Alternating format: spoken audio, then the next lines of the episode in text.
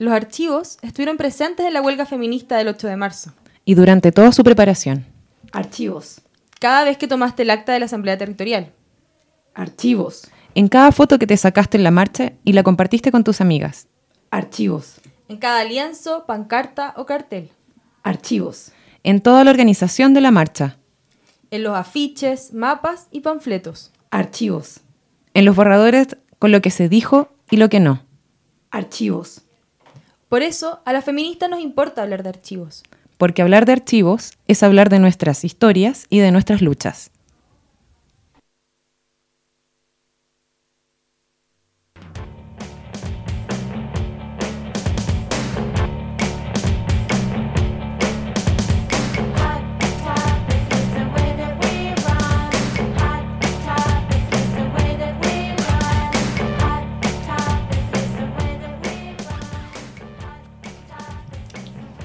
Hola a todas, aquí estamos un día más, una tarde más en Archívese, Difúndase y Movilícese, un programa de Archiveras sin Fronteras en Radio Proyección, la radio de los movimientos sociales. Como habrán escuchado en la introducción inicial, este es un programa sobre feminismo. El programa que hacemos a una semana recién de lo que fue la gran jornada del 8 de marzo, la gran huelga general feminista, y que hoy día decidimos dedicar precisamente a pensar en eso, en esta relación abierta, necesaria, urgente, entre archivos y la movilización, la experiencia, las historias feministas. Estamos aquí con, está con nosotras, como siempre, Valentina Rojas. Hola, hola, hola, compañeras. Archivera, integrante de Archiveras Sin Fronteras y del colectivo de serigrafía instantánea. Está con nosotras también Cintia Schufer. Estamos muy contentas, nuestra invitada de este programa. primera invitada. Primera invitada. Integrante del colectivo Rufián Revista. Revista. Hola, chiquillas, ¿cómo están? Súper bien, muy contentas. Y por cierto, quien habla, Javiera Mansi, también integrante de Archiveras Sin Fronteras, de la coordinadora feminista 8M y, como no, de este hermoso, maravilloso lugar, Librería Proyección. No puedo dejar de decirlo. No, hay, hay, que, hay que agradecer una vez más todos los programas, eh, a Librería Proyección por el- la iniciativa y el espacio eh, para poder montar esta radio tan bacán. Bueno, entonces eh, hoy día en este archivo dedicado a, a que conversemos de archivos y feminismo, En este archivo dedicado, en este programa, perdón, perdón, Este lapsus. en este capítulo, este lapso es que al final, como dice nuestro texto, todo es archivo la vida, la vida son los archivos. Eh, bueno, entonces en este programa eh, lo que quisiéramos es conversar eh, en esta relación sobre archivos y feminismo eh, a propósito y, y- y como la primera forma eh, de entrar a este tema, eh, habíamos conversado que iba a ser recordando un poco lo que habíamos conversado la semana pasada eh, en un taller que hicimos como Archiveras Sin Fronteras eh, en la Universidad de Chile, eh, en una actividad organizada por la eh, como coordinación de trabajadoras de la Casa Central de la Chile. Nuestra querida compañera Karen Sea nos invitó. hola Karen. Saludos. Entonces ahí armamos un taller súper bonito en que llegó gente como, llega, llegó también otra compañera, la María Pasejers, con, con sus colegas de la Biblioteca Nacional, había hartas chiquillas de la Chile. eh, y básicamente fue a hablar y, y fue como una, una conversación principalmente. eh, en que hablamos bastante, o sea, y en, en que el tema era un poco eh, reflexionar sobre esta relación de los archivos, eh, los feminismos, y cuáles son las contribuciones que pueden hacer los archivos eh, eh, en esta eh, como en esta temática, en, esta, en este contexto en donde estábamos de movilización, de huelga general eh, el viernes. Entonces, em, con, esa, como tema al frente, eh, este, en este taller conversamos y nos hicimos dos grandes preguntas que les voy a eh, repetir para que entonces echemos a andar este programa eh, pensando primero, la primera de estas preguntas, ¿cuál es el rol de los archivos en el marco del movimiento feminista y por qué es importante pensarlos a los archivos desde esta perspectiva? Y la segunda pregunta era, ¿qué es lo que hace que un archivo sea feminista o pueda ser feminista? ¿Cómo, cómo definimos un archivo feminista, un archivo de lo feminista? Eso son estas dos preguntas. Una que- archiva. una archiva feminista. Entonces, esta, primero conversemos sobre la primera, de cuál sería el rol de los archivos. ¿Qué creen ustedes? ¿Por qué son importantes que los archivos estén presentes, eh, que estuvieran presentes el viernes pasado, 8 de marzo, y en toda la movilización que sabemos que es una lucha mucho más larga, ¿verdad? Entonces, adelante, compañeras. Bueno, yo creo que mm, para empezar, así para ir disparando la conversación y habiendo formado parte de este proceso que, que, que ciertamente el día viernes de la semana pasada fue como el hito como máximo, pero es un proceso. La huelga ha sido un proceso de articulación, de reflexión, de discusión, de, de conocernos, conocernos a nosotras mismas. Y yo creo que precisamente el rol de los archivos tiene que ver con, con eso, como poder con marcar el pulso de los procesos, que nos permite acercarnos no solamente eh, a lo mediático que puede hacer el hito final, sino a todos los borradores anteriores, a toda la experiencia que se va acumulando de a poquito y que va acompañando un proceso de larga duración. Entonces creo que ahí hay algo que es central, que es decir, los archivos son, pienso, como justamente algo que nos permite visibilizar Mm. em, la complejidad de un proceso y también recoger aquello que queda invisibilizado Mm, muchas veces, claro. como en los grandes escenarios hay Sí. muchas cosas Sí, que, que van ahí recogiéndose en este Sí. archivo. sí. Sí, bueno, para mí también tiene como esa, esa importancia y esa relevancia. De todas maneras, hay algo como de la inmediatez del presente que, que de cierta manera es como que nos sube arriba de una ola gigante Mm. y en el trayecto nos damos cuenta que producimos una serie de documentos y materiales que de alguna manera van relatando esta experiencia y no solamente eso, nos permiten como distinguir y revisar la forma en cómo producimos esa, esa experiencia, cómo las organizamos, incluso cómo las socializamos después. Entonces, eh, creo yo que en ese sentido y, y siguiendo lo que dice la Javi con respecto a este gran como hito que fue preparado con mucho tiempo de anticipación, con muchas Sí. conversaciones, con, con muchas actas, con muchas borrones, con muchas eh, líneas al aire, sí. Los- eh, los rastros de- Exacto, Mm. con muchos trazos, líneas al aire. eh, sin duda son constituyentes de un presente que nos permite mirar con otros ojos eh, este futuro Mm. que estamos construyendo a partir de la huelga en adelante. Total. Mm. Sí, pues bueno, eso era también se conversó harto en este taller el viernes, que era como esta, esta memoria, ¿cierto? Que es para el futuro, no es, no es, una, no es una cuestión melancólica, ¿no es cierto? De, que también puede tenerlo, eh, es un componente que, que también conversábamos en el taller como de lo afectivo también de los archivos.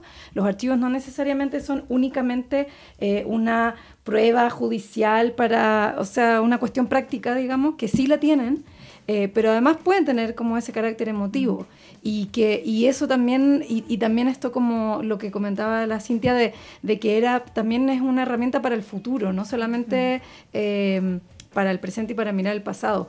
Y, en, y, y por eso también entonces como creo que es agrandando lo que ustedes decían de, de que en este de que los archivos tenemos que poder reflejar lo que ocurrió el 8 de marzo y, y de que guardar esa como pequeños trazos de lo que está para atrás, de lo que no se vio y todo, también pensándolo en el espectro más largo del feminismo, ¿verdad? Como esta historia de que el feminismo no es algo que empezó ahora eh, no, claro.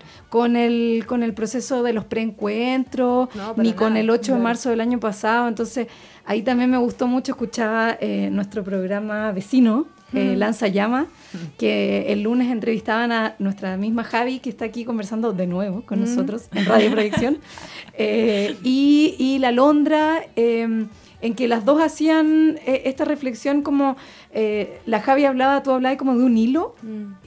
y la Londra hablaba, contaba su experiencia de, de haber aprendido mucho de haber leído el epistolario del MEMCH, Mm. que es esta como organización que en Chile peleó por el voto, ¿no es cierto?, Eh, en los años 30. Entonces, cómo hoy día fue importante esa memoria para levantar lo que estamos eh, haciendo hoy, ¿no es cierto? Entonces, como, como que, y eso está en un archivo, no está en otro lado, porque está en acceso, entonces. Eso, mm, sí, como yo, de hecho, en esa ocasión hablaba del hilo porque fue la imagen que, que construimos cuando fue durante el mes de septiembre, que hablábamos del hilo rojo de rebeldía feminista, como el ejercicio de pensar por una parte, cómo se van conectando em, las luchas presentes con la trayectoria histórica de, de mujeres en distintos frentes. Mm. En ese contexto hablamos mucho sobre la lucha como contra la dictadura, pero vemos que obviamente podemos ir mucho más atrás también en esta, en este hilo que nos va, cierto, como em, tramando a todas, ¿no? Sí. Y, y ahí hay un énfasis como a propósito de lo que tú decías del futuro también, que a mí ves que puedo, la cito, que, que lo menciona Beatriz Batachó, que es, fue vocera del movimiento de la huelga como vocera de, de Memoria y Derechos Humanos y es parte del colectivo Mujeres Sobrevivientes, siempre resistentes, y ella hace un énfasis Mm. que me parece que es central para nosotras como archiveras también. Y ella decía, bueno, aquí lo que hay que construir es memoria de futuro. Mm. Y esa conciencia histórica, eh, política de lo que se está haciendo tiene que ver con cómo la memoria que hoy día construimos tiene que ver con cómo nos vincula directamente y necesariamente con el pasado, pero Mm. también y fundamentalmente con el futuro, con ese em, Sí. como horizonte que estamos hoy día anticipando, con, que estamos construyendo, que estamos como prefigurando.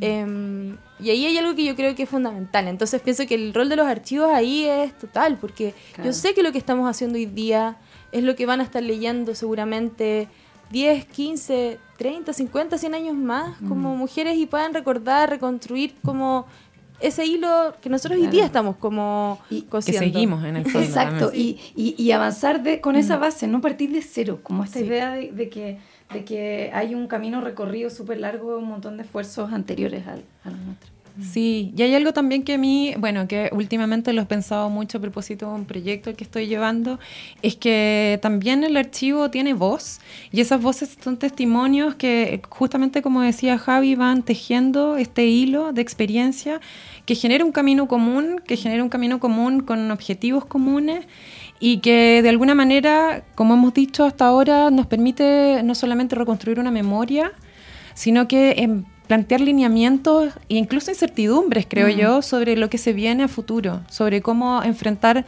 los siguientes desafíos que Sí, tenemos como feministas eh, en los próximos años.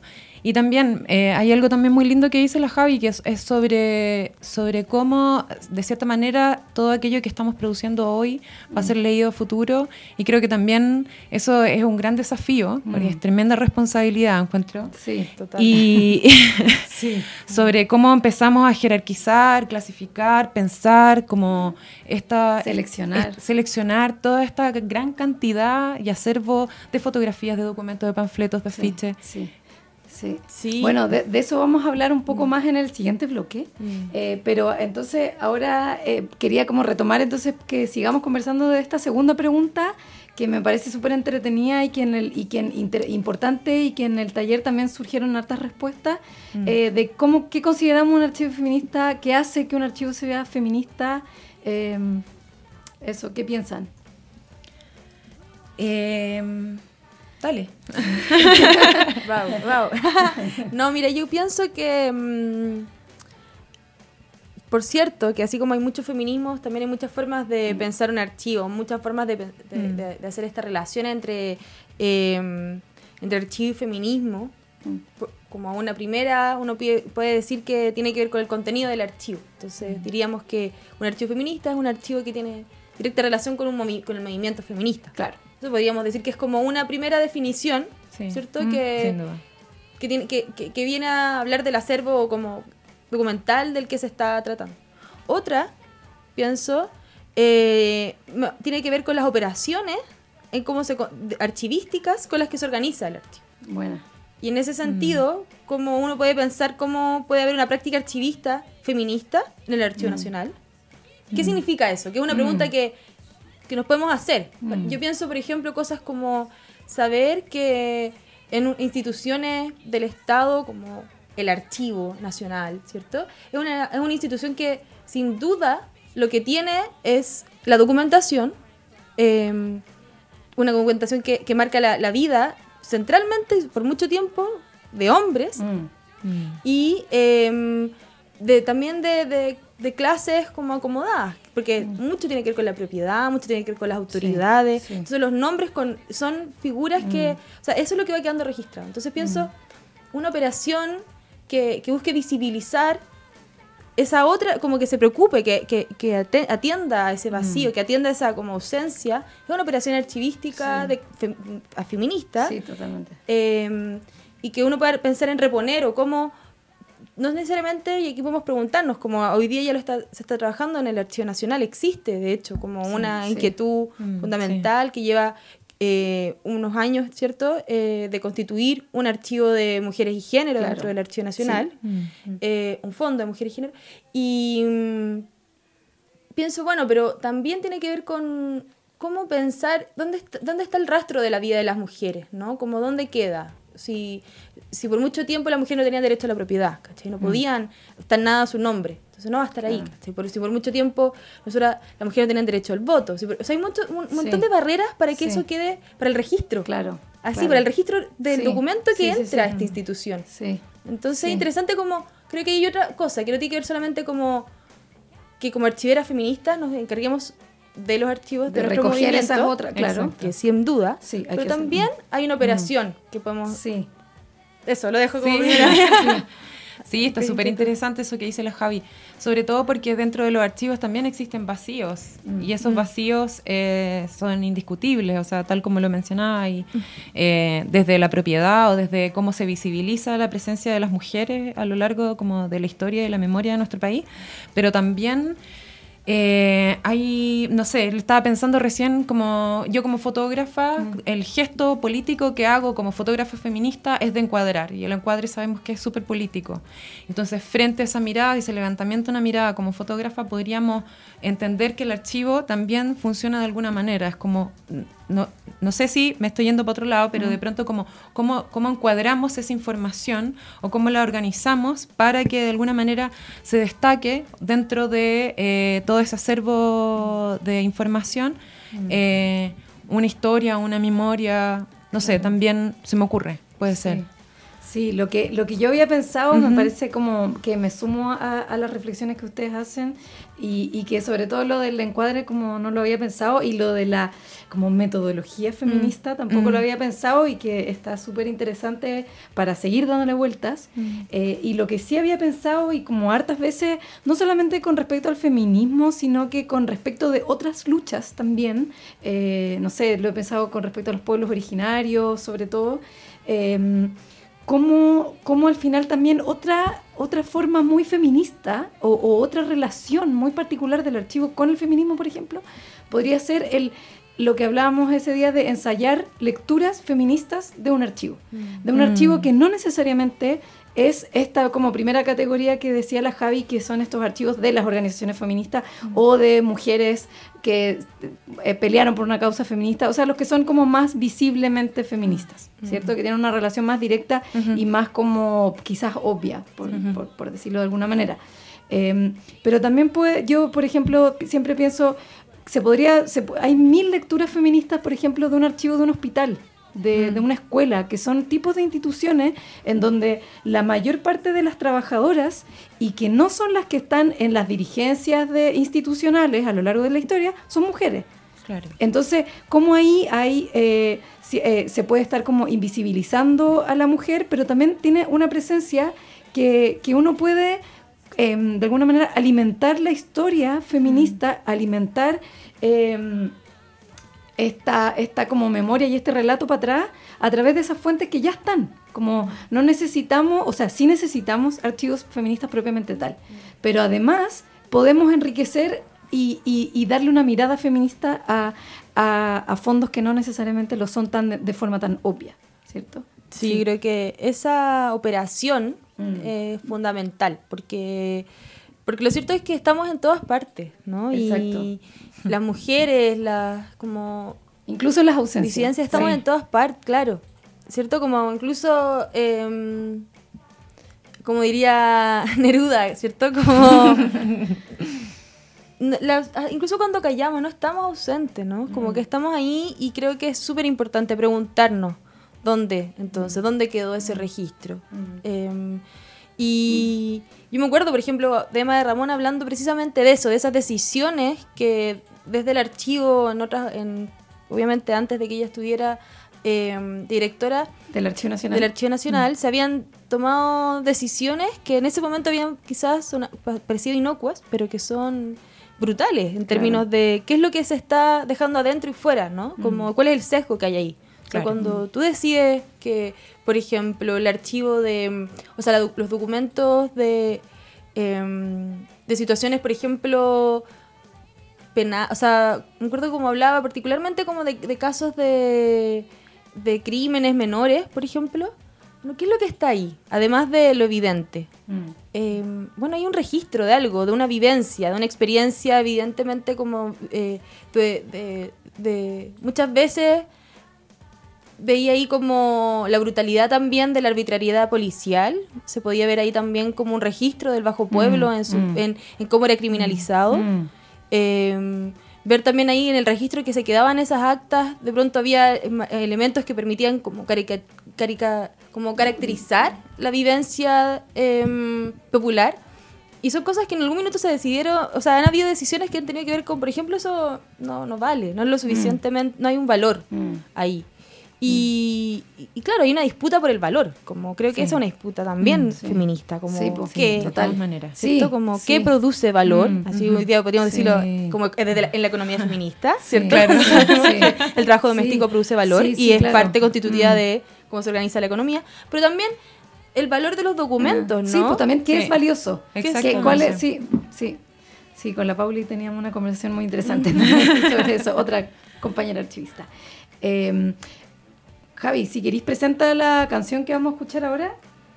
Bien, ahora vamos con una compañera muy querida y también parte de esta radio, no, no quisiera dejar de decirlo, Daniela Millaleo, quien cantó en, el acto central final de la marcha del 8 de marzo. Eh, fue ella precisamente un poco quien eh, inaugura con ella este acto, al que sabemos que muy pocas llegamos porque fue tan masiva la movilización que, que tuvo eso también, así que aprovechamos de, de mostrar este pequeño registro sonoro de lo que fue su presentación, de sus palabras al inicio, creo que son palabras que es necesario volver a escuchar, y, y nos va a tocar, ¿cierto?, Nacido Indio.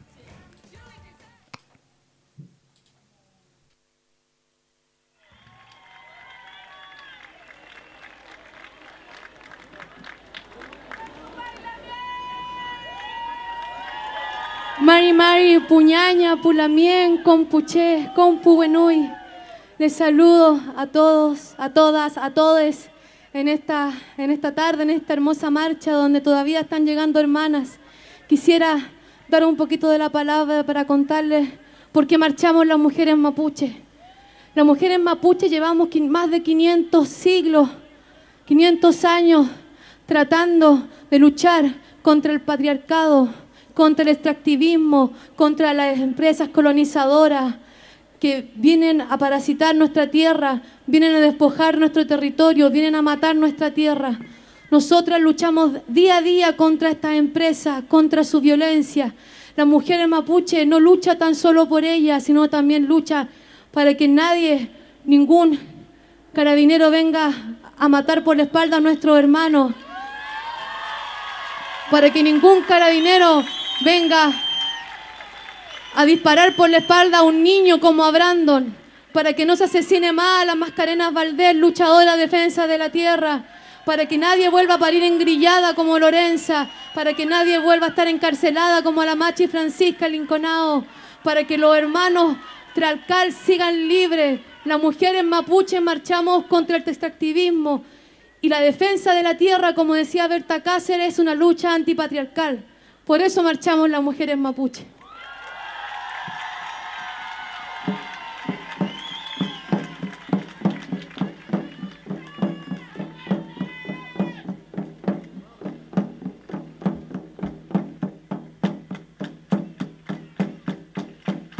¡Ay, tormento de yo ser indio! ¡Ay, qué Vacía vida.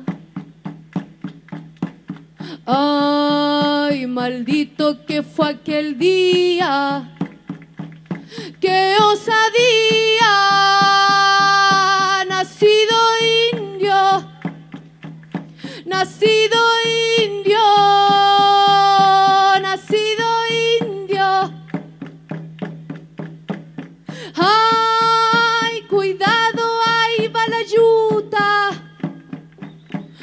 Los policías, corriendo estoy.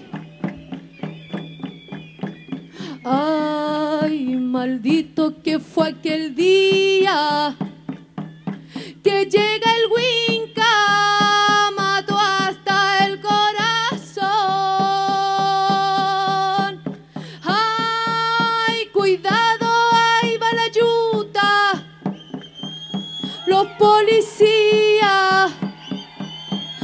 maldito el día.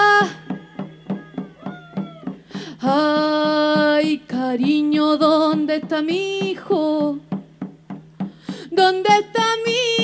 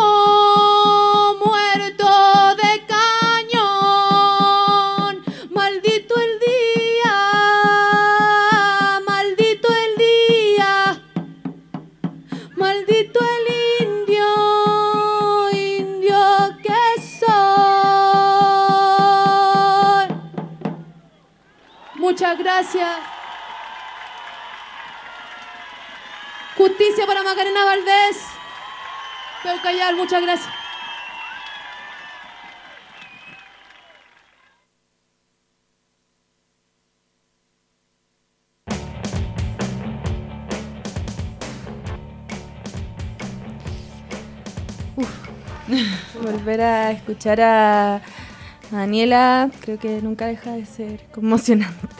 Sí, tengo los pelos Sí. parados, de hecho. Sí. Em, creo que fue sin duda uno de los momentos más. em, no sé, como que había una dimensión ahí muy fundamental que estaba en juego en, en ella, en esa voz, creo, como al dar inicio a este proceso. Siento como propósito de la larga duración de las luchas, de las memorias que y de, mm, de las violencias del Estado en, De diferentes luchas paralelas. con sí, los claro, cuerpos, claro. ¿cierto? Em, y sí, me cuesta volver un poco, pero la verdad es que, que mm, vuelvo a ese momento y yo personalmente estaba justo bajo el escenario. Eh, había también entrado porque había estado ayudando en la... em, en, en escribiendo, ¿cierto? Como junto a otras compañeras lo- los discursos que se iban a leer en ese instante. Y, mm, y reconozco que mientras lo hacía y la- las anotaciones, los borradores que, que tengo de eso, pensaba, bueno, quizás en este momento son mis anotaciones, pero esto, bueno, es un documento, un documento de archivo. Em, entonces, había una conciencia que yo, lo personal, tenía, obviamente, como archivera, una. eh, de, como un defecto, o sea, como parte de lo que nos acompaña una vez que así como tenemos los lentes violetas como feministas, tenemos también estos lentes archiveros que nos hacen conscientes, bueno, de que, de que esos papelitos son fundamentales. Eh, eso in- incluso más cuando se trata de ese papel que, que fuimos escribiendo, borroneando, em, tachando, arreglando, revisando mientras marchábamos, o sea, tiene las marcas, ¿qué más, qué más marcado que eso?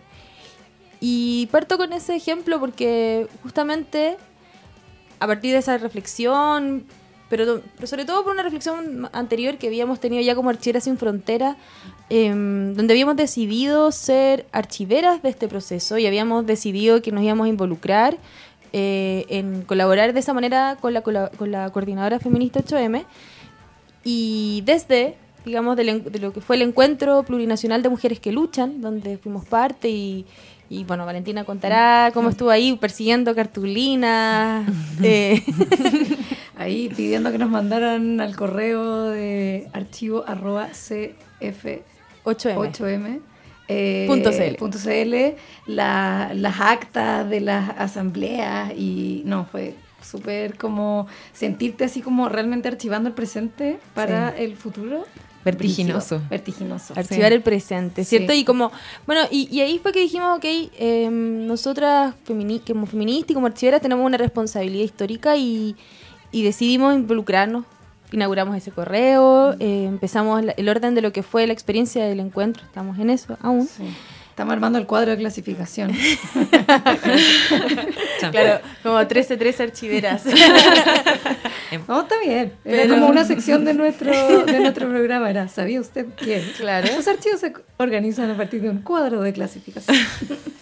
Eh, y, y después de- del proceso, de lo vertiginoso que son estos procesos también, eh, cierta conciencia teníamos, puedo decir por ejemplo que uno de los documentos que tengo eh, reunido para este archivo va a ser el permiso de la Intendencia para la marcha. Espectacular. Qué buena. Sí, yo tengo Buenísimo. el eh, como el impreso con las anotaciones y todo del discurso inaugural de, de la eh, ¿cómo se llama? como del plenario del preencuentro plurinacional. Buenísimo. Con la carpeta, con todas las anotaciones de todas las que hablaron, que logré pedirles ahí como, chiquillas, tienen como el borrador de sus palabras, no sé qué. Muy bacán. Entonces, bueno, y ahí dijimos, ok, vamos a hacer esto. em, y yo la verdad es que como poquito después de la, de la marcha, todavía como con la dificultad de bajar, porque es difícil bajar de estas, de estas olas. sí. y, y una amiga hablaba a propósito más de mayo, pero creo que, como del mayo feminista, pero creo que eh, es una metáfora muy atingente de cómo ese momento en que, que, que el mar se recoge, ¿no? Que, que es como eso, que viene un poco después de la, de la gran ola, y, y ahí es el momento en que creo que viene, o sea, sin, sin duda en todo el proceso, pero ahí ya es como evidente que tenemos que, que, que la, la pregunta por el archivo, ¿no? Como dónde quedó todo lo que hicimos. Y yo ahí me, me lo pregunté, así como, ¿dónde está? Entonces, fue así que se, que se hizo una convocatoria, ¿no? A, que se publicó en las redes sociales para eh, un llamado, así como llamamos a la huelga, la huelga, la huelga feminista, se viene la huelga, dijimos, bueno, se viene el archivo, el archivo feminista. Em, y fue entonces que un pequeño textito que voy a leer solo un extracto, pero para que tengan una idea, dice algo así como, dice esto, dice, compañeras, hacer historia es también asumir la importancia de cuidar los rastros que le hicieron posible. Archiveras Sin Fronteras está colaborando con la Coordinadora Feminista 8M en recopilar, organizar y resguardar la documentación física vir- y virtual producida en el marco de la huelga general feminista. Luego, algunas especificaciones sobre cómo hacerlo y finalmente esto que me parece que es clave. Que nadie diga por nosotras qué fue lo que hicimos ni cómo lo logramos. Levantamos juntas este archivo como una memoria de futuro y feminista. Hermoso. Sí. Sí. Y así fue como empezó esto. y quizá, bueno, dentro de este proceso que decíamos que lo fue, eh, una de las cosas que, que se lle- llevaron a cabo fue, eh, se gestaron como formas de organización para levantar la huelga. Se levantaron comités territoriales, comités en distintos sectores, comité en Santiago Centro, comité eh, de mujeres de Oriente, mujeres eh, en Recoleta, en, bueno, en, en Puente Alto, en distintos sectores, y también se levantaron brigadas, ¿no? Eh, y una de las brigadas fue la Brigada de Arte y Propaganda, de la que aquí la compañera Cintia fue parte también. Sí. Bueno, esa experiencia fue súper interesante, bueno, porque por un lado eh, empezamos a tener reuniones periódicas que nos permitieron ir visualizando un poco este camino a la huelga general feminista, visualizando el camino que nosotras queríamos dar sobre algunas acciones y mensajes como a- llamando a la huelga y, y tomando ese desafío y lo que significa fue que eh, delimitamos algunas acciones que me imagino que ya todos vieron por las redes, eh, que, que fueron muy significativas no solamente en sí mismas, sino porque eran acciones muy potentes, creo yo, acciones que sí o sí como quebraron el orden y eh, el orden de la ciudad y, y las modificaron desde una perspectiva simbólica, pero física también entiendo yo. Eh, bueno, se fueron gestando todas esas actividades y de alguna manera eh, una de las preguntas que surgió casi inmediatamente, y creo que lo conversamos en la primera reunión de la brigada con la Javi, fue, bueno, ¿cómo nos hacemos cargo del registro de todo esto? Porque tenemos que de alguna manera eh, no perder de vista que... somos poseedoras igual como de un archivo y vamos a ser productoras y queremos que ese archivo sea nuestro. Entonces, frente a eso, decidimos armar como una micro brigada de registro que eh, subbrigada. subbrigada de la subbrigada que, que además tenía otro chat eh, ¿Cuántos chats hay por ahí? 200 WhatsApp. 200.000 WhatsApp diario. Eh, que nos permitió entre compañeras eh, fotógrafas eh, ir eh, organizando también, ir distribuyéndonos la pega, ir armando, bueno, tú a dónde vas, mm. ¿Qué, disponibilidad tienes, estas son las actividades, y nos compartíamos como las actividades y las agendas diarias mm. para mm. ir cubriendo igual, sí, toda, todas esas actividades, al menos desde lo fotográfico. Y fue súper entretenido porque, bueno, una de las, de las cosas que nos pasó muy significativa fue que en un momento llegamos muchas a la misma actividad y éramos, no sé, intergeneracional total. Yo creo que la mujer fotógrafa mayor debe haber tenido, no sé, unos 40 años más que yo. Y, y fue una súper linda imagen, nos tomamos una foto y todo así como para recordar el momento que nos tocó registrar también. Ah. Y bueno, y en eso, como volviendo al tema un poco del registro fotográfico, fuimos de alguna manera eh, ordenando esta fotografía, ordenando estas imágenes, porque consideramos que era la forma que teníamos también de narrar nuestras experiencias y de, y de encuadrar, como lo decía antes, como desde esta perspectiva, desde esta mirada más bien fotográfica, ir encuadrando aquello que nosotros queríamos significar del camino a la huelga. Y frente a ese desafío, también eh, ver eh, de qué tipo de imágenes íbamos a producir, qué tipo de encuadres íbamos a hacer, qué tipo, eh, y, luego de eso cómo los íbamos a socializar. Nada, avalancha de fotografías al mail, WeTransfer, iban y venían. Mm. Eh, y la verdad es que era una pega. Yo me acuerdo que llega hasta las 3 de la mañana estaba mm. descargando los mm. WeTransfer y ordenando las carpetas de quién venía y qué sé yo. Porque igual sabía y tenía la certeza, no sé, como uno siente la confianza un poco de que alguien está haciendo esa pega. en algún punto, no sé si les pasaba a ustedes en las brigadas, como que sentía que había alguien que estaba haciendo esa pega. Y, y la verdad es que nada, pues ahí empezamos a como organizar todo este acervo de imágenes que, que, que eran de alguna manera también venían a insumar estas otras notas y notas de prensa, mm, porque muchas de esas imágenes también circularon por los medios oficiales. Entonces fue súper interesante cómo se subvierte un poco el orden de esta, eh, de esta ojo que mira desde afuera un mm. fenómeno a mm. cómo se reproducen imágenes que emergen de los mismos movimientos sociales y que y de alguna manera eh, cobran relevancia y se masifican y se socializan a través de estos grandes medios. Claro, y que no, no es tal cual, pero es una un poquitito contar la historia a nosotras mismas, como decía el mm. texto eh, de la Javi. Exacto.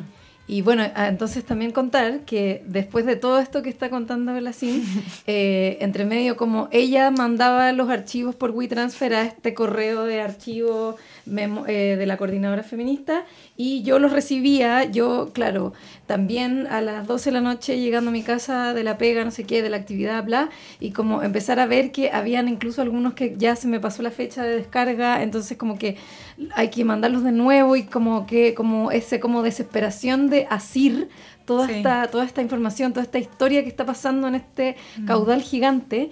Y bueno, nos pusimos a mandar correos y como yo contándole a la CIN que con Archiveras Sin Frontera nos estábamos haciendo cargo de este archivo, no sé qué. Y finalmente ya como que cayó por su propio peso y sí es obviamente parte de nuestro equipo. Y claro, y ahora entonces tenemos aquí nuestra alianza eh, feminista Espíritu Archivero eh, para... Mm. Em, seguir, o sea, en realidad un poco casi, yo diría, no empezar, porque ya empezamos, como hemos hecho como el trabajo teórico sobre todo, eh, pero ahora así, y bueno, y tenemos como algunos de los documentos que ya contábamos con la Javi, algunos ejemplos de, de estos que componen este archivo, pero ahora también es en el fondo como seguir, ¿no es cierto? Porque hay un montón de esta información que, que, que está todavía en otras partes, pero que es parte súper clara eh, de este productor, que es, en primer lugar, la coordinadora feminista 8 de marzo, o sea, ese es como nuestro primer fondo de archivo que está súper claro y que tiene un montón de funciones y actividades y que vamos a reflejar en esta estructura como archivista que hemos pensado em, para para, eh, eh, o sea, hay que pensar también que el objetivo final de todo esto no es solamente el resguardo, sino que su futuro uso, ¿no es cierto? O sea, futuro y presente. Eh, entonces, para que este pueda ser accesible rápidamente, para que las chiquillas cuando necesiten el acta de no sé qué la puedan tener a mano.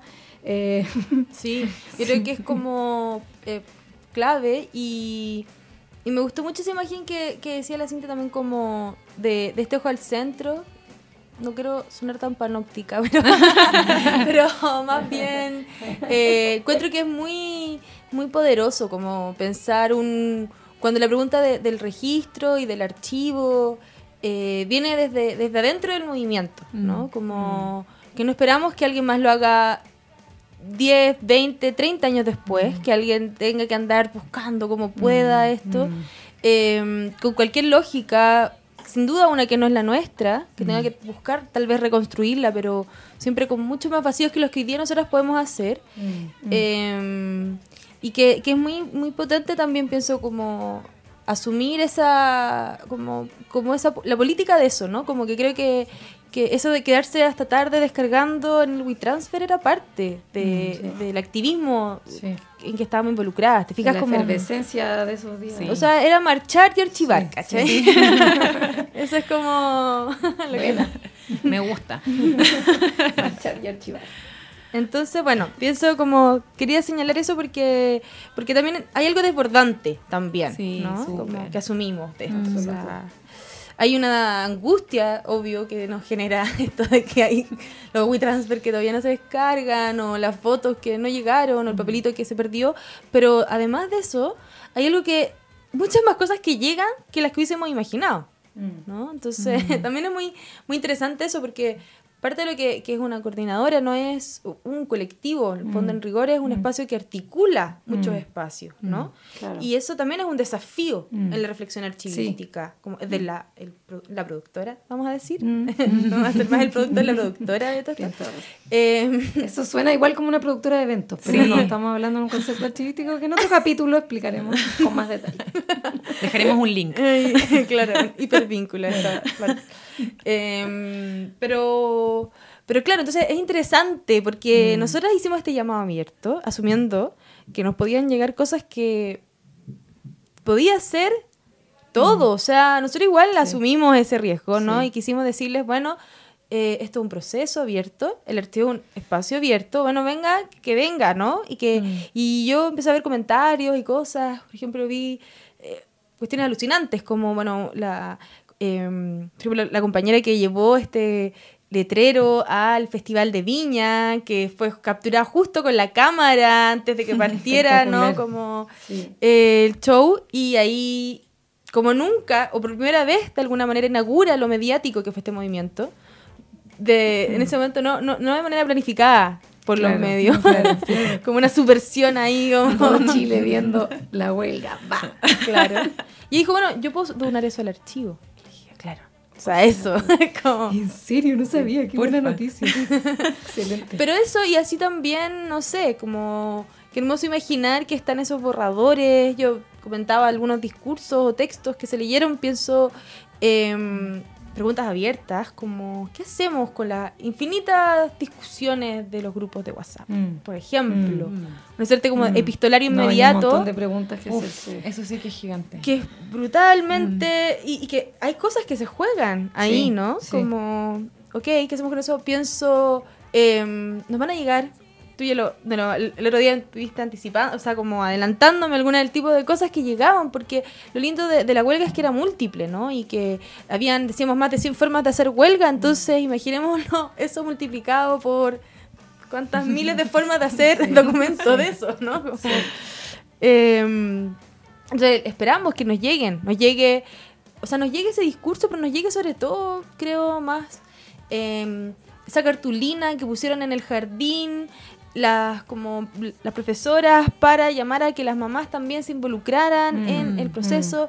Me imagino que ojalá nos lleguen em, el boletín sindical de las trabajadoras. Está llegando, está llegando. ¿En serio? Compañera Mansi, mm. compañera Schufer, Schufer, está llegando. Les cuento. Buenísimo. sí. Bueno, eso es lo interesante igual, es un gran desafío igual, Sí, porque estos archivos que surgen a propósito de organizaciones sociales, en este caso, en este caso el movimiento feminista, sí, po, hay que hacerse cargo de la multiplicidad de voces y de, de tipos de Sí. documento y de lugares desde donde se enuncia. Entonces, sí, eh, es, es su pega.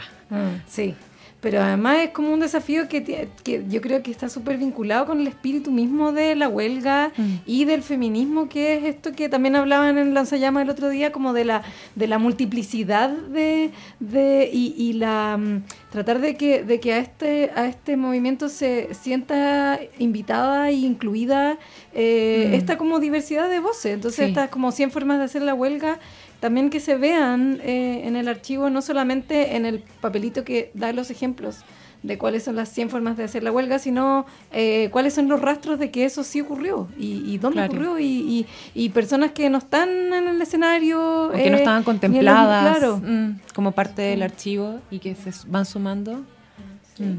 Sí, todos los errores. Es bonito igual imaginar eso, como Sí. el archivo debería cargar eso, ¿no? Como lo que, lo que fue, lo que pudo ser, lo que Mm. quiso ser, lo Mm. que... Como Bueno, un meme. Y también ahí van a ver, también en el futuro, o sea, también yo creo que, eh, eh, claro, ahora estamos así como con toda esta ilusión, pero también es bueno y, y a mí me gusta pensar que también esas van a haber lecturas en el futuro Sí. de ese archivo. Entonces, eh, nosotros tenemos que tratar de hacer nuestra pega de archiveras, Mm. como de reunir y estructurar y poder dar acceso a todo eso.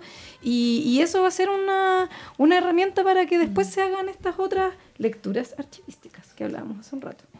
Yo, mm, a propósito de esto, quería ahora sí también preguntarle a, a Cintia en su experiencia em, como investigadora y particularmente en el trabajo que vienen haciendo con Kera Lorenzini, que fue también una activista feminista en los años 80, ¿cierto?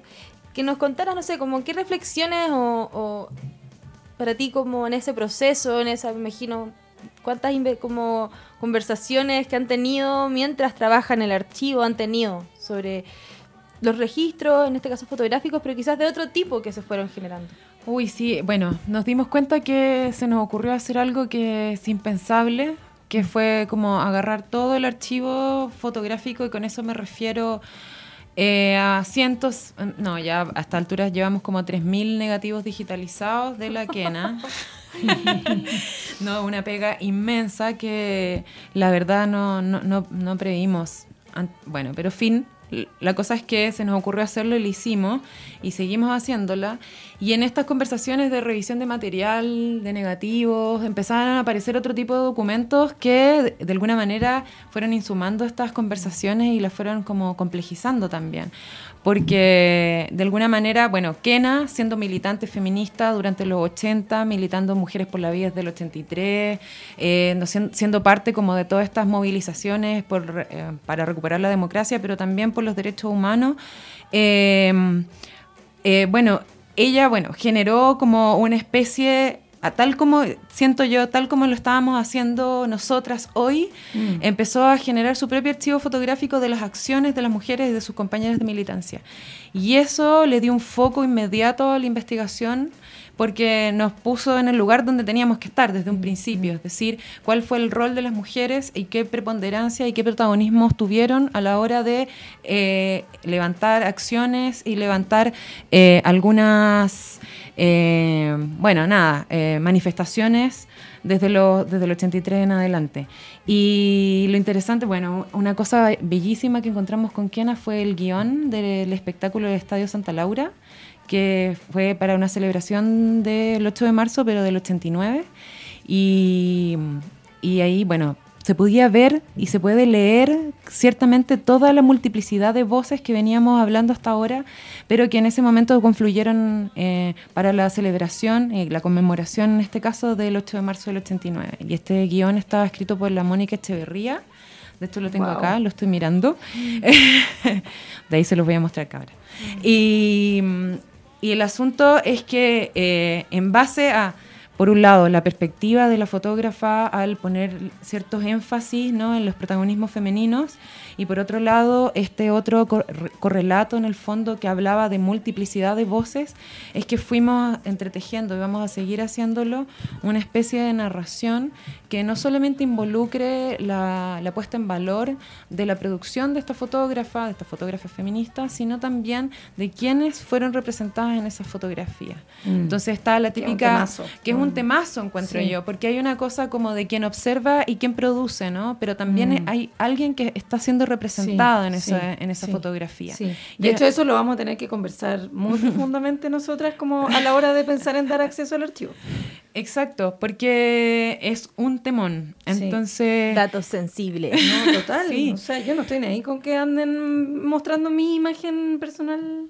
Sí, bueno, es que eso es súper. bueno, es un tema que mm. tenemos que discutir y tenemos que discutir con quién. La verdad es que eh, por ahora han sido como puras eh, cosas buenas. Eh, nos hemos encontrado con las protagonistas de la fotografía, las que vamos a entrevistar, quienes están además muy contentas de participar. Porque también es súper interesante ver, por un mm. lado, el ojo de la fotógrafa, pero también ver cómo las esas mujeres vivenciaron un poco ese movimiento. Esa fotógrafa está contando una historia que ocurrió. Exacto, y en el fondo cómo las miradas se encuentran en ah. esta fotografía y en este relato a través del testimonio de los protagonistas.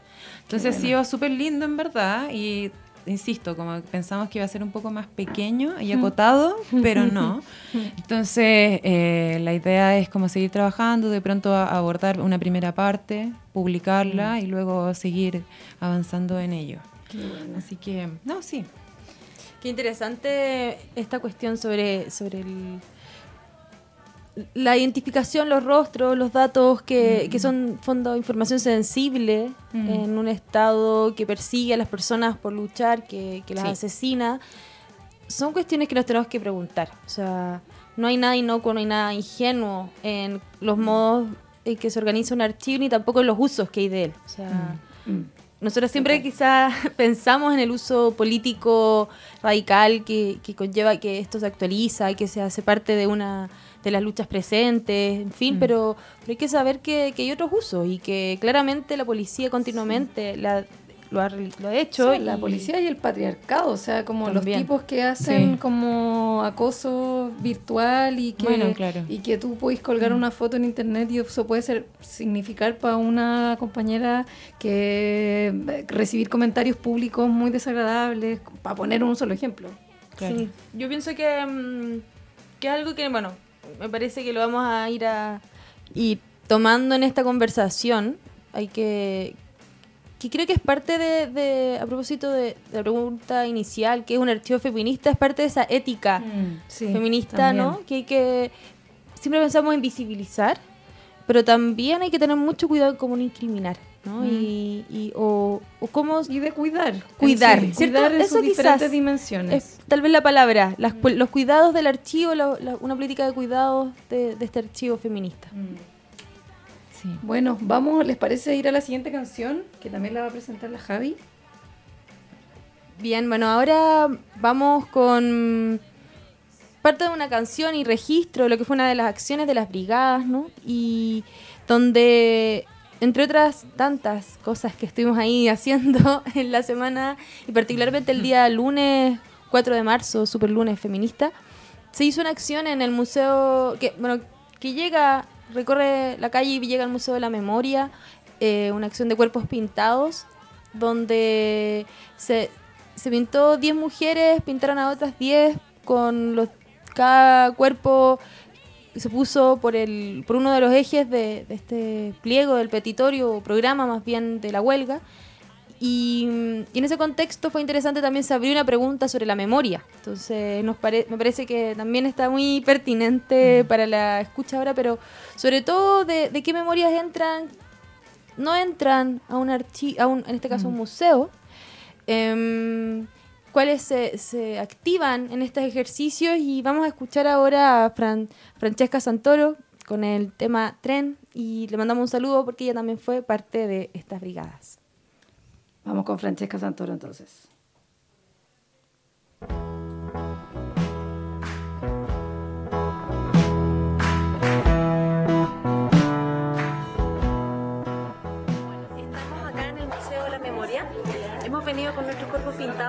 repetitorios, sí. Y ha estado muy emotivo. Recuerdo un día que no existió. Recuerdo. Y bueno, soy Natalia Hernández, orfebre y escultora, participando para el 8M.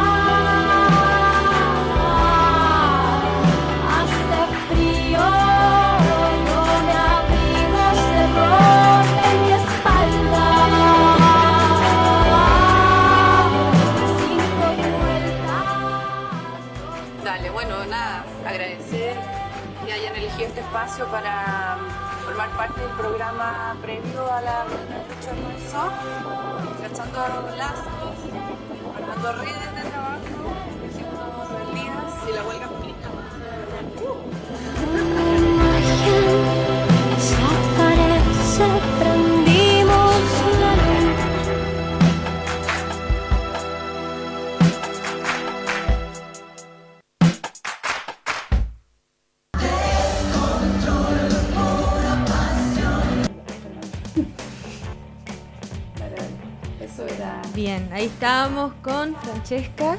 Eh, es muy, muy lindo porque quisimos que esta, que para variar un poco, la, esta como la música que pusiéramos en este programa fuese también de alguna manera un documento.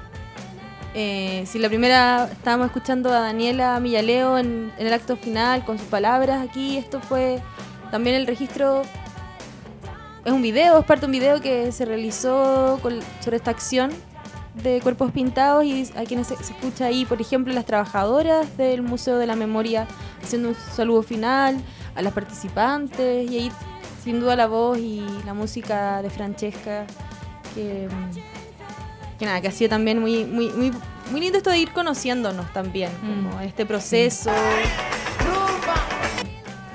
Conociendo de qué somos capaces, de cuánto podemos hacer juntas eh, y de lo, de lo entretenido también que es estar juntas haciendo cosas. Creo que eso también del goce, de, de saber que, lo, que, que nosotras así como marchamos y archivamos, lo hacemos todo eso eh, disfrutándolo también. Creo que eso igual es algo que hay que, que enfatizar. Bueno, y ahora entonces vamos con, eh, con esto de hacer cosas juntas y de compartir.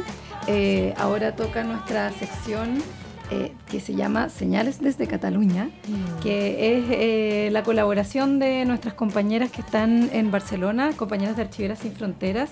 Eh, en este caso fue la Pauli, la reportera oficial, que nos eh, va a contar eh, de una actividad que, en que estuvo ella, que vamos a comentar después brevemente en lo que, en lo que resta de esta última sección del programa. Así que ahora los dejamos con esta, mm, con esta segunda, segundo capítulo de Señales desde Barcelona.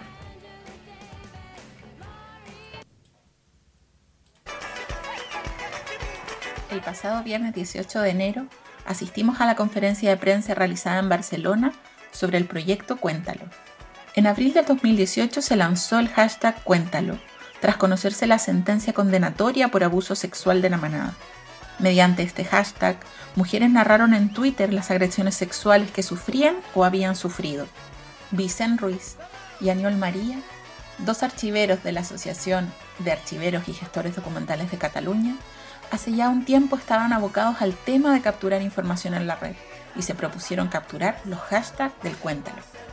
La primera semana van a capturar 6.000 tweets, para los 14 días ya contar con 3 millones, que es el volumen de información que trabaja el proyecto Cuéntalo.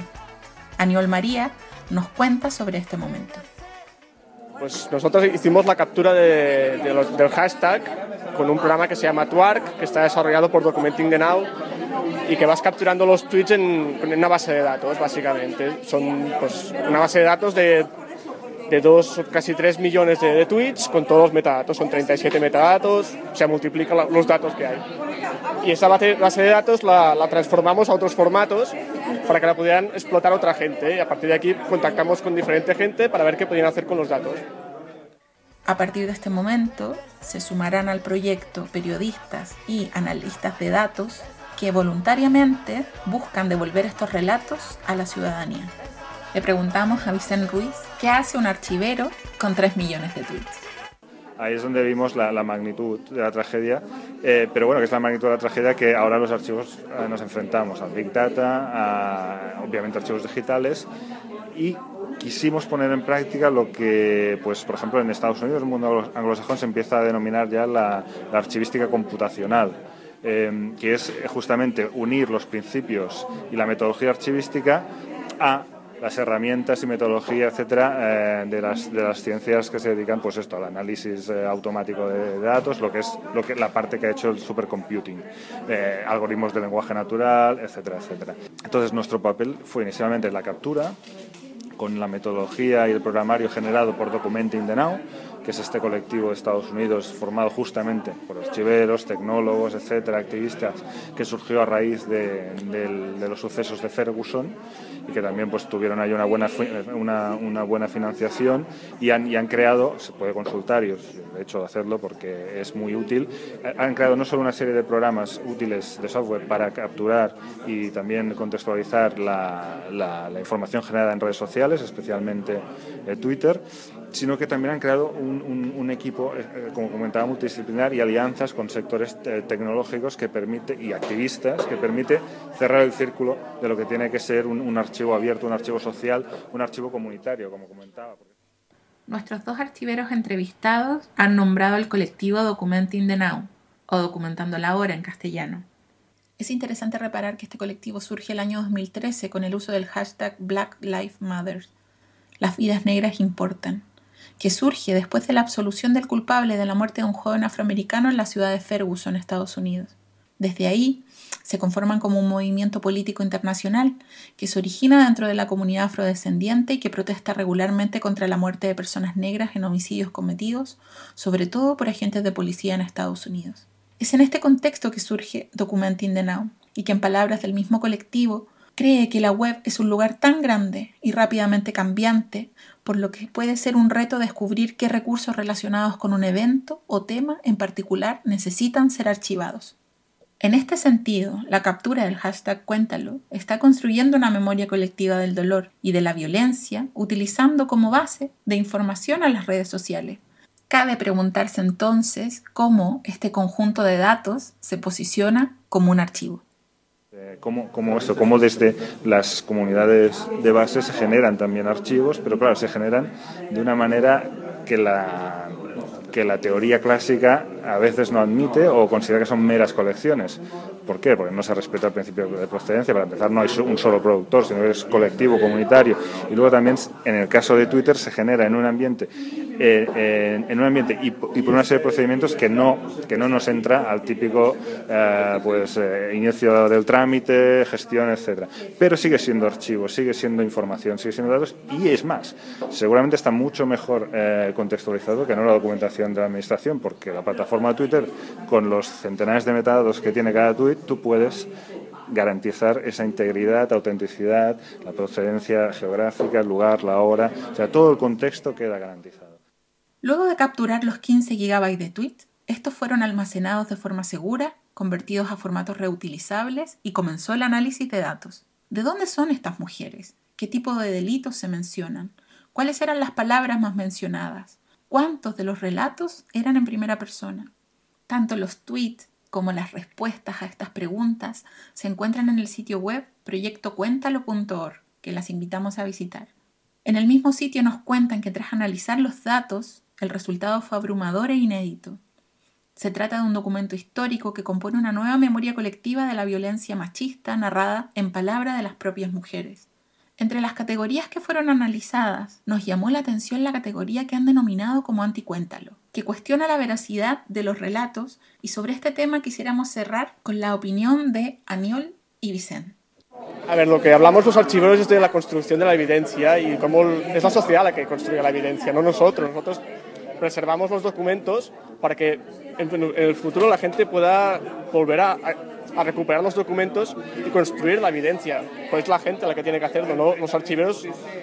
No, no somos neutrales, pero somos honestos. No podemos manipular lo que nos llega. Nosotros preservamos todo lo que nos llega y lo, lo conservamos para que, se, para que sea consultable en el futuro.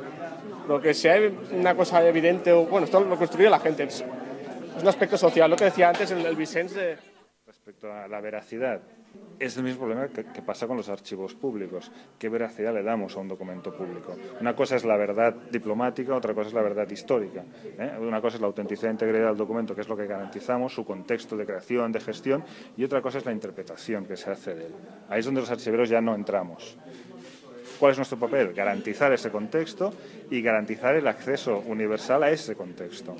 No solo para nosotros, no solo para investigadores VIP que están preparados intelectualmente, etcétera, etcétera, sino para toda la sociedad.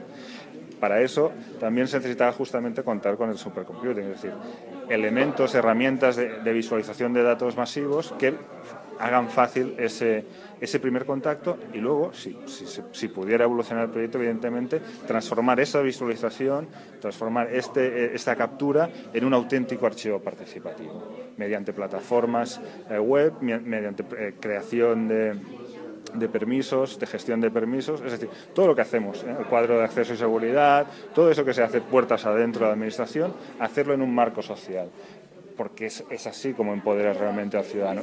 Y que a su vez, y esto ya no es proyecto de cuéntalo, sino que es más interés de la sociedad archives, que eso sea un, ejemplo y un antecedente de cómo se puede tratar la información pública.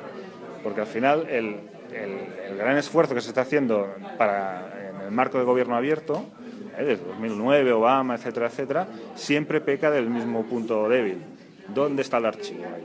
O sea, cómo realmente aseguramos que ese open data que se cuelga, que ese acceso a la información sea real. Y luego, ¿cómo aseguras tú una rendición de cuentas real de, de la Administración si el ciudadano, no estoy diciendo que fiscalice todo lo que hace la Administración, pero igual te interesan las obras que están haciendo delante de tu casa? Entonces, ¿quién, ¿quién ha ordenado esas obras? ¿Por qué es la tercera vez este año que se está abriendo esta, esta calle? Esto, esta información la, la Administración la tiene. Es, es información que no es nada sensible. quiero decir, o sea, los instrumentos están, la voluntad política es lo que falta. Activando esta voluntad desde la sociedad civil es más fácil que no desde el mero discurso profesional y técnico. Por eso Sociedad Archives tiene muy claro este, este lado activista de la profesión, porque motiva mucho más al político. Ya hemos visto hoy. O sea, si presentas cualquier tema archivístico no te viene una alcaldesa de Barcelona y te está dos horas aquí. En cambio, esto sí que le, sí que le, primero porque le interesa, pero luego también porque tiene un rendimiento. Entonces ahí es donde estamos. O sea, hacer útil el archivo no porque lo sea, porque eso ya lo sabemos, sino porque la gente se da cuenta y lo utiliza. Proyectos como Cuéntalo eh, intentan recoger todos estos diferentes eh, flancos, todos estos eh, lados posibles de, lo que debe ser también, en el fondo, la función social de los archivos. Decir, los archivos en el siglo XXI, los archivos para quién, el poder de los archivos para quién, pues Cuéntalo, creo que es una apuesta clara y que dice bien, al menos lo que piensa Sociedad Archives, para quién debe ser ese poder de los archivos. Muchas gracias. Tengo ya la cosa.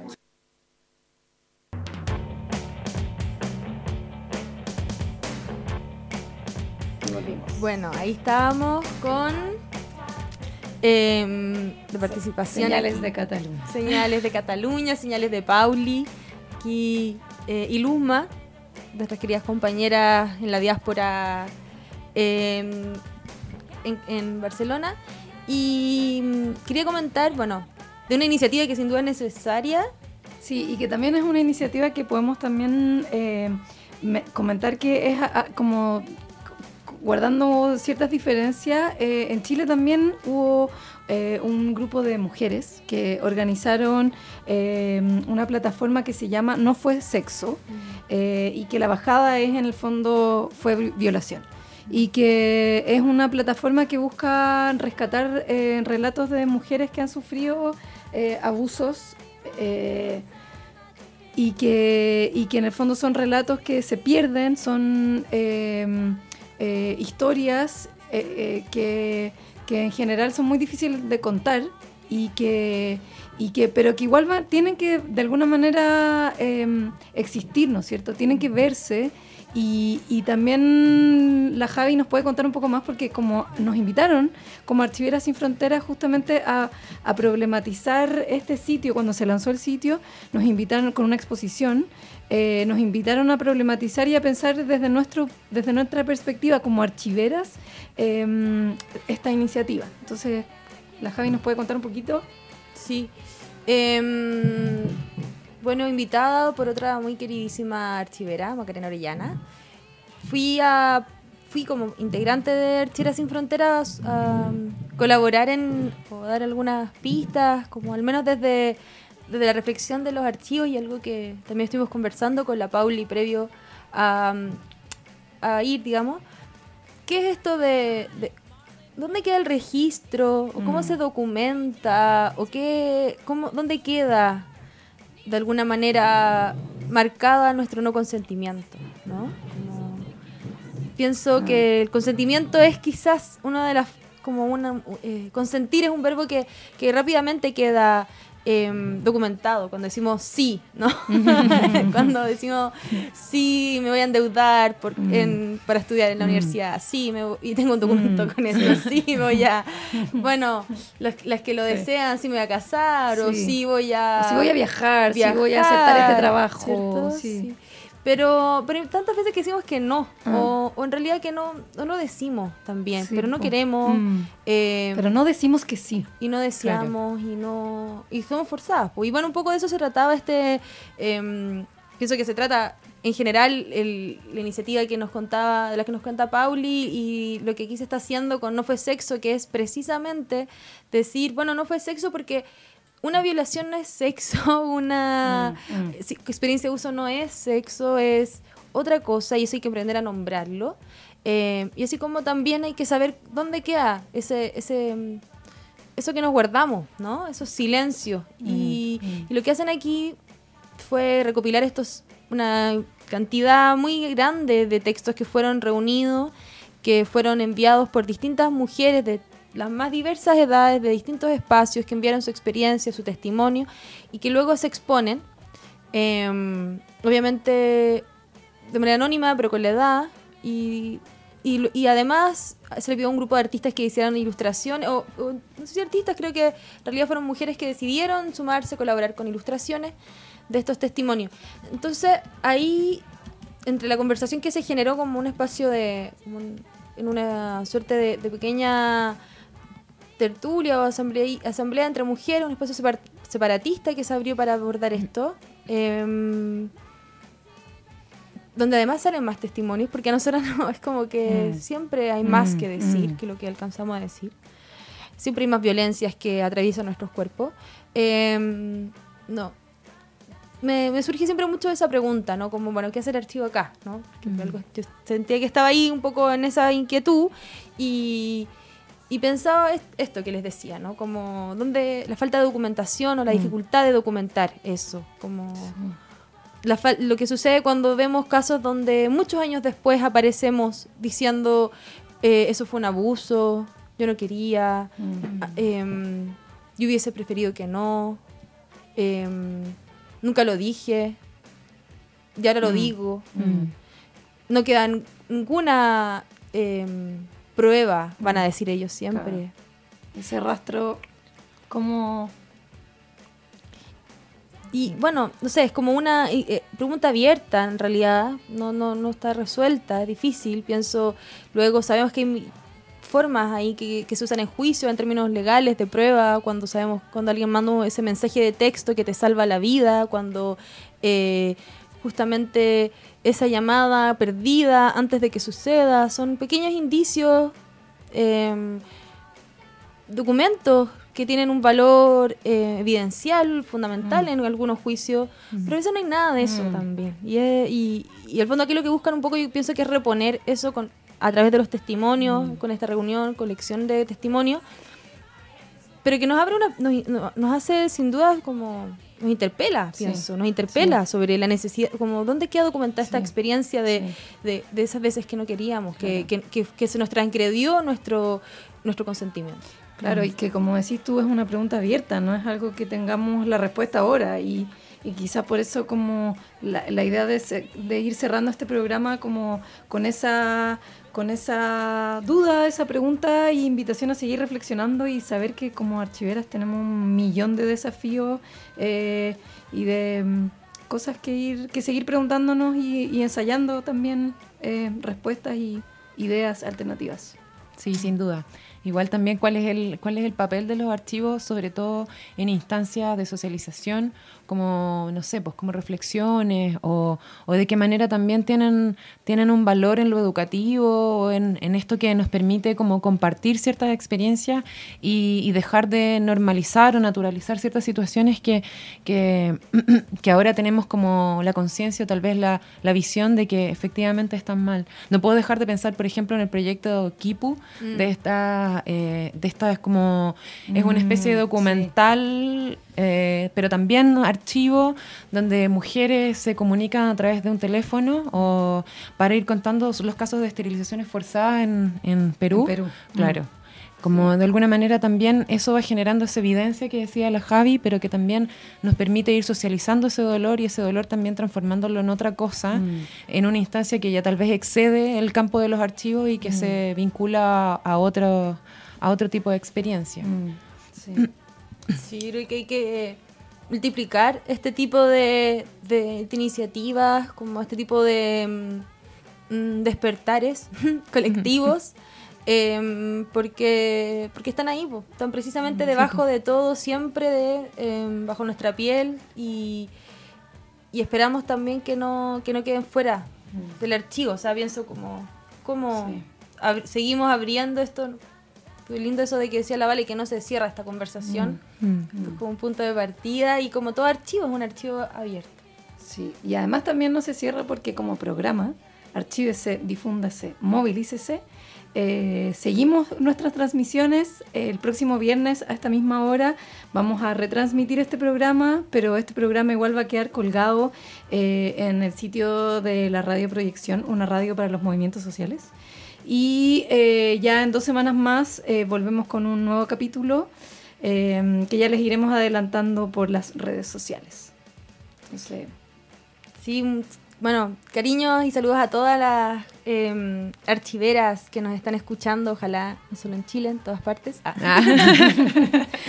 Sí, Siempre- muchas gracias a la CIN por venir, por esta conversación tan ustedes, entretenida chiquillas. Lo pasé muy bien. que, que continuará Sí. eh, de todas maneras. Y bueno, ahora la última canción. Bueno, ahora ya para cerrar y quizás em, como pienso como parte también como para irnos como con aguerridas, ¿no? Después de esta conversación, porque si estamos acá es porque eh, nos estamos organizando, nos estamos movilizando, somos más de 400.000 y, y quizás quiero decirlo, la cuña, ¿no? Que fue la movilización más grande que ha habido eh, desde el fin de la dictadura. Algunas dicen que hace mucho antes, pero sin duda fue eh, para nosotros la más grande de nuestras vidas y esperamos que se vengan otras mayores. Así que bueno, para terminar, otra eh, tremenda que tocó también en el escenario del acto final del, de la marcha del 8 de marzo en Santiago, Anita Ana sentido si lo creamos los dos. Liberarse de todo el pudor, tomar de las riendas, no rendirse al opresor.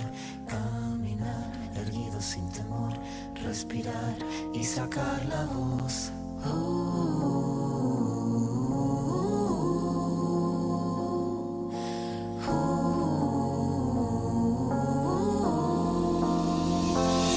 Tengo los bolsillos vacíos, los labios partidos, La piel con escama cada vez que miro hacia el vacío. Las suelas gastadas, las manos atadas. La puerta de entrada siempre tuvo el cartel que dijo que estaba cerrada. Una espina clavada, una herida infectada, entramada. Una rabia colmada en el todo y en la nada. El paso torpe al borde sin acorde cada vez que pierdo el norte. Tengo la pérdida del soporte. El tiempo que clava me traba, la daga me mata, filuda la flama sin calma, que de las manos se me escapa, pero tengo mi rincón florido, sacar la voz. No estoy sola, estoy conmigo. Liberarse de todo el pudor, tomar de las riendas, no rendirse al opresor, caminar erguido sin temor, respirar y sacar la voz.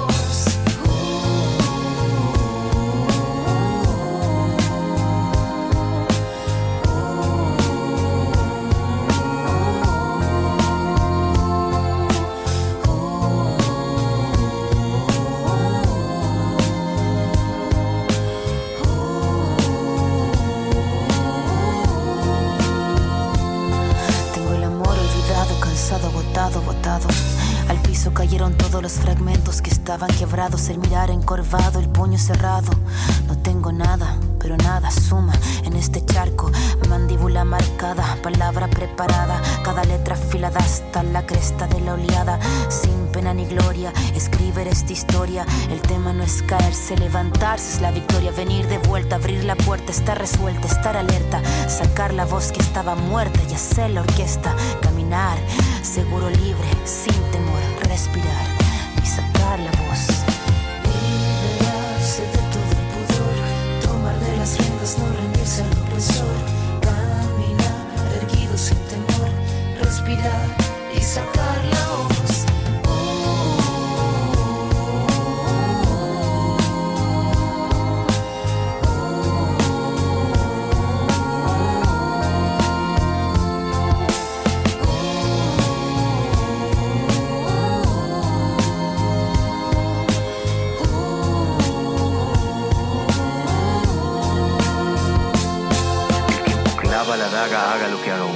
uno. Estraga oportuno, tú no cobras lo que el tiempo paga.